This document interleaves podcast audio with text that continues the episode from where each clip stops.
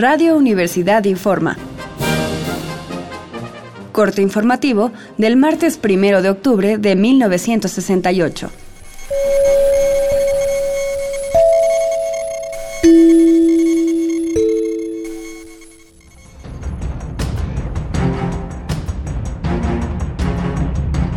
El día de hoy comenzó a circular desde las primeras horas del día el manifiesto a los estudiantes del mundo.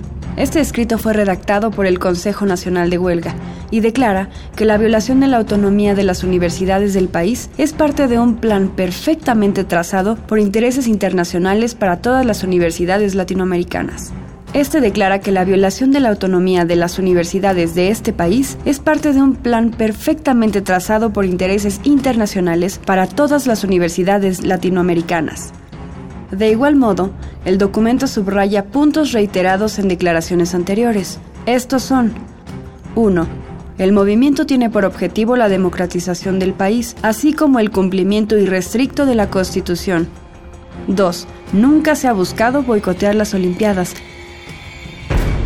y tres, los estudiantes están rompiendo con 30 años de demagogia, servilismo y mentiras oficiales. Por otro lado, el secretario general de la UNAM, Fernando Solana, comunicó a los representantes gubernamentales elegidos por Barro Sierra que una delegación del CNH desea entrevistarse con ellos. Entre tanto, estudiantes y autoridades de la UNAM han comenzado a levantar un inventario del mobiliario e instalaciones de Ciudad Universitaria, se decidió tomar esta medida, pues tras la ocupación militar de Ceú, la Escuela Nacional de Economía sufrió despojos y violaciones, incluyendo las de su caja fuerte. Se han presentado innumerables quejas en el mismo sentido, donde equipo e instalaciones universitarias fueron vandalizadas por el personal militar. Seguiremos informando. Siga pendiente de los reportes de Radio Universidad.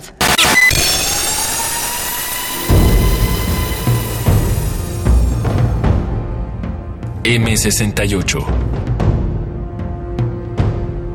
50 años del movimiento estudiantil.